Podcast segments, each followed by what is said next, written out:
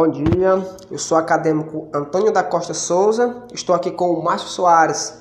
Nós somos acadêmicos da disciplina de Educação de Jovens e Adultos. Nós vamos apresentar aqui um pouco, é, vamos falar um pouco sobre a, a, teoria de Brunet.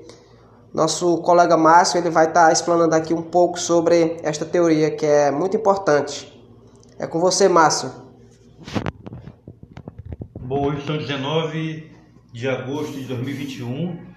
É, nós vamos tratar sobre a atividade 4 da disciplina de Educação de Jovens e Adultos e Teorias de Aprendizagem para Educação Profissional e Tecnológica.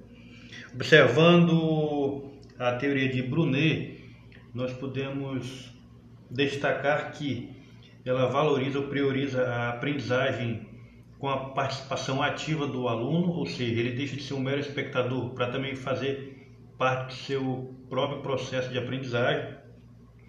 Isso hoje, mais do que nunca, é, é muito importante por conta da interação é, tecnológica que os nossos jovens e adultos vivenciam. Isso favorece a aprendizagem, no sentido de que é, é, é, é essa interação favorece né, a experiência pela troca de informações, pelas próprias experiências virtuais em, em aplicativos.